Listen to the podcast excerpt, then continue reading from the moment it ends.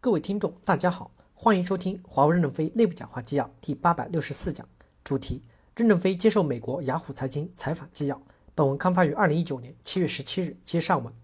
记者提问：关于华为跟威总的案子，威总刚好也是雅虎财经的母公司，华为提起了诉讼或者发了函，要求威总支付华为十亿美金的知识产权费。为什么在这个时间点做这个事情？时机怎么考虑的？任正非回答说：没有实际问题。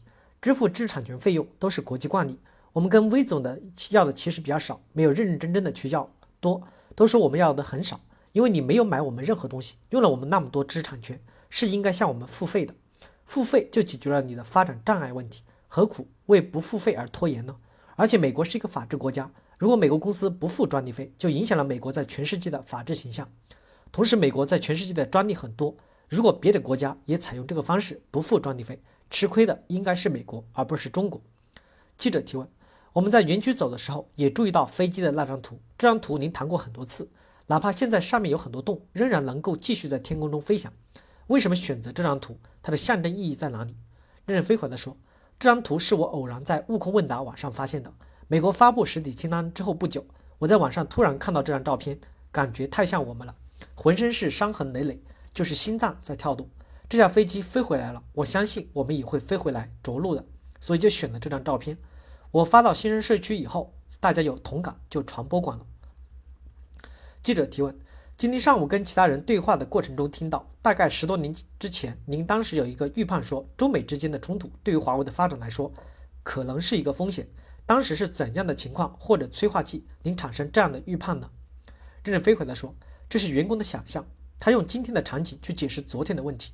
昨天我们要做这些芯片的时候，其实并没有针对中美之间会冲突，也没有针对我们和美国会冲突。华为一直是学习美国的公司，我个人一直是亲美的，崇拜美国的文化、管理和技术。我们不是很早就准备做这些东西来防范美国的，我们是为了发展，要走在人类社会的前列，就一定要研究这些东西。比如我们的基础研究投入这么大，有这么多的科学家，有人说你一个公司搞那么多科学家做什么？另外，给大学捐助很多钱去研究是为了什么？人类社会发展速度太快了，理论和产品周期缩短，我们就领先人类社会了，可以多卖一点钱，这个钱就可以拿来继续投入。华为就是这样发展起来的，继续技术的领先，别人很多，卖的贵一些，大家还非买不可。记者提问：有没有哪一家美国公司或者哪一位美国的商界领袖，你是非常敬佩的？任正非回答说：都很敬佩。美国很多企业领袖都是很优秀的，比如 Google、亚马逊，我都很敬佩。比尔盖茨、乔布斯，我都非常的崇拜。我小女儿最崇拜乔布斯。乔布斯去世的那一天，她当时年纪还小，还主持我们家庭给乔布斯开追悼会。为什么崇拜美国？美国为什么那么强大？美国的企业都是从小公司演变过来的，小公司每成长一步，架构更改一步，干部换一波。我知道微软和苹果的时候，他们都还是很小的公司。当然，我们当时比芝麻还小一点。每个小公司成长，内部结构非常的精细，非常的稳定。当它成长为大架构时，架构才能稳定。我们也是从小公司发展过来的，内部架构一次次的被优化和叠加。今天你们看到，好像攻不破我们的堡垒，是因为我们的公司的体系与美国小公司的成长是一样的。我们能打大仗，能适应制裁常态化的压力，这与美国公司一样。第二，我曾经是军人，在看诺曼底登陆时，盟军抢占沙滩时死亡了七点八万人。我去诺曼底看过美军的公墓，也去菲律宾看过美国的公墓，他们怎么样对待历史曾做出贡献的人，这些都是我们学习的榜样。美国公司的成长都是我们学习的榜样，根据这些学习来改造自己，我们完全是一种开放的模式。你来华为公司一看，除了食堂，除了黄皮肤、黄脸蛋，更像西方公司。我们吸收西方的先进文化建立公司，吸收好的部分。我们公司的企业文化哪一点不像清教徒文化？我们实际上向美国学习了很多东西，美国是我们的老师，要感谢美国。但是美国 IT 公司在产业发展历史中犯了几个大错误。第一，九十年代，数字电路、无线技术兴起以后，美国认为自己很强大，强制推 CDMA 和 WiMAX 技术。CDMA 是高通芯太大，把门槛筑高了，全世界没有拥护它。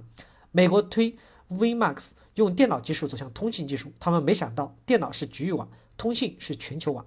国际电线组织 ITU 在标准的建设上，数十万工程师，数十年建起来的面向全球网络的标准体系。因此，美国通信企业挑战全世界时，走错了路。让 3GPP 崛起，导致了美国通信企业的集体衰落。他们的衰落不是华为崛起之时，是他们背离了世界发展的道路。第二，美国创造的 x86 CPU 本来处于主宰的地位，由于 ARM 架构的 CPU 的突破了，突破以后形成了 C 的 CPU 竞争格局。第三，互联网发展的速度太快，美国建立了全球最好的生态、最大的生态，但是不等于其他国家地区的局部生态不可能成长起来。